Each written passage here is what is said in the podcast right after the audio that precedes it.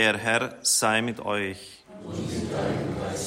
Aus dem heiligen Evangelium nach Lukas.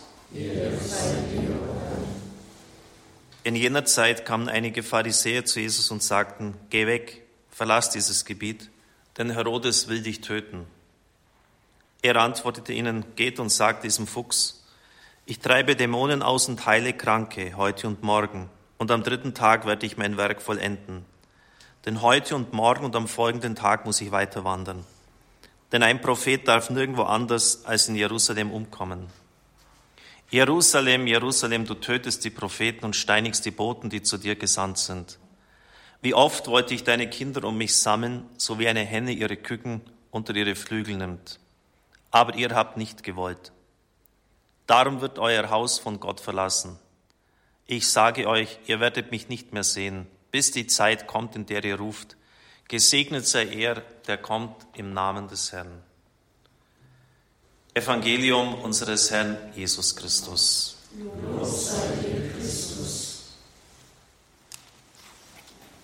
Liebe Gemeinde, liebe Zuhörer, liebe Brüder und Schwestern hier in unserem Studio in Balderschwang. In Römer 8 hörten wir, wer kann die Auserwählten Gottes anklagen? Wer kann sie verurteilen? Jesus Christus zur Rechten Gottes tritt für uns ein. Das ist Gerichtsterminologie. Klage, Verurteilung. Und wir haben einen Anwalt, der für uns eintritt, Jesus Christus. Der Kläger ist, das wird hier nicht genannt, Satan. Das ist ein Topos, der in den Schriften des Neuen Testamentes relativ oft vorkommt. Die Anklage und dass dann der Kläger, der Staatsanwalt sozusagen hinausgeworfen wird und im Himmel dann die Luft rein ist. Der Böse kommt dann auf die Erde herunter und versucht dann weiterhin sein Unheil anzurichten. In der Apokalypse ist das im zwölften Kapitel ja sehr ausführlich und dramatisch geschildert. Es geht wahrscheinlich auch auf eine Vision, ein Bild von Jesus zurück. Er sagt, ich sah den Satan wie einen Blitz vom Himmel fallen. Der Satan ist nicht mehr im Himmel und kann deshalb auch nicht vor Gottes Richterstuhl gegen die Menschen als Ankläger auftreten. Es herrscht dann damit genau jener Zustand, den wir soeben in Römer 8 gehört haben, nämlich dass es keinen Ankläger mehr gibt. Wer kann die Auserwählten Gottes anklagen? Im Himmel ist sozusagen schon reine Luft. Umso unerfreulicher wird die Situation durch den Engelsturz auf der Erde. Nach der Apokalypse verfolgt der Teufel, so der große bekannte Theologe Klaus Berger, jetzt auf Erden die Frau und ihre Kinder. Nach Lukas 10, diese Vision des Herrn, er sah den Satan wie einen Blitz vom Himmel fallen, gibt es eine Fülle von Dämonen, er spricht von der Macht des Feindes, welche die Jünger sich unterwerfen müssen.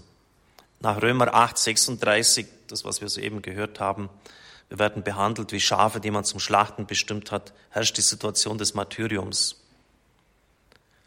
Vor dem himmlischen Gericht sind die Christen nicht mehr zu belasten. Umso ärger geht es ihnen jetzt vor den weltlichen Gerichten auf Erden. Das heißt, ich zitiere jetzt die Äußerungen von Berger, Himmel und Erde driften als Städte von Heil und Unheil immer weiter auseinander. In der angespannten Situation auf Erden geht es um den Sieg über die Dämonen oder die teuflische Macht. Und dieser Sieg wird durch die Jünger Jesu bzw. die Märtyrer vollzogen. Zu diesem Sieg hilft ihnen ganz entscheidend das Blut Christi. Sie haben ihn besiegt durch das Blut des Lammes, heißt es in der Apokalypse. Oder die Vollmacht der Jünger gegen die Dämonen, die er den Jüngern gegeben hat.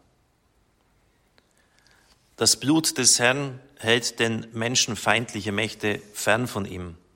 Bei Paulus wird das einfach Jesu Liebe genannt. Was kann uns scheiden von der Liebe Christi? Das, Sie merken also, das wird hier dieses Szenario mit den vier Punkten in Römer 8 vorausgesetzt. Dazu gehört der Kontrast zwischen Himmel und Erde, Gottes Richterstuhl, die Entfernung des Anklägers, dass immer die Dämonen oder der Satan sind, und diese Mächte der Finsternis auf der Erde, Kampf und Sieg der Jünger oder Märtyrer gegen sie. Das Erstaunliche ist, dass der Satan sein Anklägeramt verliert. Gott hat damit eine folgenschwere Revolution des himmlischen Forums vollzogen. Was für einen Skandal würde es bedeuten, wenn heute ein Gerichtspräsident den Staatsanwalt vor die Tür setzen oder einfach aus dem Fenster schmeißen ließe? Gott hat das um Jesu Willen getan. Er liebt uns so sehr, dass es fortan Barmherzigkeit vor Recht heißt. Kein irdisches Gericht kann sich das erlauben, was Gott getan hat, dass der Ankläger einfach schlichtweg abserviert wird. Wenngleich natürlich der endgültige Sieg auf der Erde noch aussteht. Das ist zunächst einmal das Erstaunliche beim Bedenken, dass, es, dass dieser himmlische Ankläger zum Verstummen gebracht wird. Und dann wird die Situation des, des Martyriums, des Leidens auch beschrieben. Wir werden behandelt wie Schafe. Wir sind Tag für Tag dem Tod ausgesetzt. Es wird berichtet von Bedrängnis, Not, Hunger, Kälte, Gefahr, Verfolgung, Schwert. Dann ist eine Übersetzung uns gegeben worden, die folgenschwer falsch ist. Doch all das überwinden wir durch den, der uns geliebt hat. Überwinden, das assoziiere ich somit, über das gehen wir hinweg, das, das überschreiten wir, überwinden. So nach dem Psalmwort, mit meinem Gott überspringe ich Mauern. Im griechischen Text heißt es aber, in all dem, das hat man früher mal so übersetzt, obsiegen wir. Wir würden es vielleicht heute so formulieren, super siegen wir. Erringen wir einen grandiosen Sieg. Und das ist anders als überwinden. Überwinden heißt irgendwie hinter sich lassen, es übersteigen. Aber wenn man es übersetzt, wie es wörtlich auch dasteht, in all dem super siegen wir, dann hat es einen ganz anderen Akzent. Das heißt, dass Gott uns diese Situationen nicht erspart, dass wir einfach in ihnen uns zu bewähren haben. Erstaunlich ist dann, ja, auch der Optimismus, der beim Apostel Paulus hier dann anklingt. Ich möchte noch zuvor etwas von Rick Joyner aus seinem Buch, ein prophetisches Buch, Die Fackel und das Schwert, einbringen, das genau an diese Stelle passt. Der Herr belehrt äh, Rick Joyner, der ein Bild hat. Für dich ist es schwer zu begreifen, warum solche Siege und solche Dinge immer mit Warten und Geduld verbunden sind, weil du so ungeduldig bist. Aber das Reich Gottes breitet sich mehr durch geduldiges Fruchtbringen aus als durch Angriffe auf die Festungen des Feindes.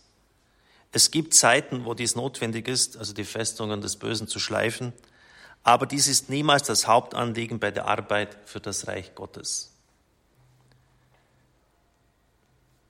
Denke daran, du wirst nicht daran gemessen werden, wie viel Positives du so bewirkt hast. Du wirst nicht daran gemessen werden, wie viele Bäume des Feindes du gefällt hast. Doch du wirst daran gemessen werden, wie gehorsam du gewesen bist. Die, die Siege im Reich Gottes, so belehrt ihn der Herr, geschehen mehr durch geduldiges Fruchtbringen als durch Angriffe auf die Festungen des Feindes wenngleich das auch manchmal notwendig sein kann. Das ist halt wirklich eine Realität, die mir persönlich oft recht schwer fällt. Dass nicht einfach mal ein bisschen mit mehr Glorie geht, dass der Herr, vielleicht kennen Sie diese Gedanken, sind Sie auch nicht ganz fremd, mal richtig aufräumt und mal die ganzen Hindernisse aus dem Weg räumt. Warum muss es eigentlich immer so beschwerlich zugehen? Gerade jetzt auch, wenn ich so die Geschichte des Radios betrachte, ich hätte Ihnen schon vorhersagen können, dass bei der Lizenzvergabe ganz sicher irgendwie einer da sein wird, der in die Suppe spuckt. Natürlich war es so. Ich habe auch schon gewusst, dass mit den Geräten, das wird nicht so einfach gehen. Und es kommt so. Nicht, dass ich jetzt ein Pessimist bin und durch mein Denken sozusagen da schon herbeirede, aber es ist einfach so. Wenn Sie so ein, ein Werk betreiben, darf man sich keine Illusionen hingeben. Es, die Werke Gottes gehen schwer, hat die heilige Theresia von Gerhardinger gesagt. Die Werke Gottes gehen schwer. Es, also das, das, wird, das ist kein Zuckerlecken, das ist kein Spaziergang. Wir haben sie auch beim Apostel Paulus gesehen. Es, es ist einfach ein Weg, der, der zu gehen ist, auch wenn man vielleicht manchmal im Kriechgang dann unterwegs ist. Aber es soll jetzt nicht, ich möchte jetzt unter keinen Umständen jetzt etwas so Resignatives bei Ihnen rüberbringen, das ist halt so. Und da muss man auch bereit sein, den Preis zu bezahlen. Und insofern ist es natürlich noch umso wichtiger, das genau hinzuschauen, was der Apostel Paulus sagt. In all dem obsiegen wir. Obsiegen, das ist äh, Supersiegen, wie ich vorher schon gesagt habe. Gewinnen wir einen großartigen Sieg. Sie müssen das einfach mal ein bisschen äh, meditieren. Was kann uns scheiden von der Liebe Christi? Die Liebe Christi, die Erfahrung dieser Liebe ist so stark, dass alles andere, alle Bedrängnis, alle Not oder Verfolgung davor verblasst. Es ist ein absolut optimistischer Text. Auch ein Text, der uns eigentlich so in der Tiefe unseres Seins anspricht. Diese Siegesgewissheit wird entfaltet. Ich bin gewiss, weder Tod noch Leben, nicht einmal ein Engel, Mächte, Gegenwärtiges, Zukünftiges, Gewalten der Höhe oder der Tiefe, irgendeine andere Kreatur, nichts kann uns scheiden von der Liebe Christi, von der Liebe Gottes, die in Christus Jesus ist. Das ist absolut eine Siegesgewissheit, das ist eine Erfahrung, die er zum Ausdruck bringt. Er steht in dieser Liebe, er darf sie erfahren und er weiß, dass er damit auch auf Schlangen und Skorpione treten kann. Nichts wird euch schaden, die Haare auf eurem Kopf sind sogar alle gezählt. Das sind schon starke Äußerungen. Wir haben sie auch gestern jetzt wieder gehört. Denen, die Gott lieben, gereicht alles zum Besten. Denen, die Gott lieben. Für die wird Gott alles andere fügen in ihrem Leben. Das ist das erste Gebot. Wir haben sie am vergangenen Sonntag gehört, dieses erste Gebot. Und darum ist es so wichtig, dass wir Gott lieben, kann es natürlich jetzt nicht ausfalten, was damit alles verbunden ist und, und was da alles assoziiert ist, wie sich das konkret äußert. Aber Sie merken, wenn das passiert, wenn der Mensch auf Gott sich ausrichtet, dann, in Anführungszeichen, organisiert Gott sozusagen das Leben dieses Menschen. Dann wird, kann diese Liebe eine Kraft haben, dass Bedrängnis, Not, Verfolgung, Hunger, Kälte, Gefahr oder Schwert ihm letztlich nichts mehr anhaben kann. Dass er einen super Sieg einfährt. Äh, klar, er Gott erspart uns nicht, dass wir in diese Situation hinein müssen, aber der Sieg ist schon errungen durch Christus und er wird uns zuteil und nichts wird uns von der Liebe des Herrn scheiden können. Deshalb nochmals auch vielleicht die, das Anliegen und die Bitte bei jedem Gottesdienst, Herr, lass uns immer mehr dich lieben, weil wir dann die Kraft bekommen, all diese Schwierigkeiten zu überwinden, weil dann sozusagen unser Leben von Gott her organisiert wird Sie werden das dann sehen, dass Gott alles fügt. Denen, die Gott lieben, gereicht alles zum Besten. Alles, das heißt auch Krankheiten, das heißt Denunziation, das heißt Schwierigkeiten, natürlich auch das Gute und das Schöne, aber vor allem die Dunkelheiten. Alles gereicht dir zum Besten. Der Herr ist in der Lage, diese wirren Muster zu einem sinnvollen, diesen wirren Lauf der Fäden zu einem sinnvollen Muster zusammenzukomponieren. Wir sehen oft nur das wirre Spiel der Fäden auf der Unterseite des Teppichs, oben hat es aber ein schönes Muster. Der Ankläger ist entfernt, der Staatsanwalt sozusagen an die Luft gesetzt im Himmel. Gott will nicht mehr hören, wie der seine Jünger verklagt. Er ist auf die Erde heruntergekommen und bewirkt natürlich auch Bedrängnis, Not, Verfolgung, Anfechtung. Aber all das überwinden wir in all dem, fahren wir einen grandiosen Sieg ein durch den, der uns geliebt hat. Immer wieder merken Sie das, wenn Sie diesen Text meditieren, immer wieder, der uns geliebt hat. Das hat der Apostel Paulus erfahren, das ist Realität. Das ist sozusagen ja auch erstes Gebot, weil er auch Gott liebt, erfährt er auch seine Liebe vom Herrn her und darf sehen und erfahren, dass sie ihn trägt durch all diese Untiefen des Lebens hindurch. Amen.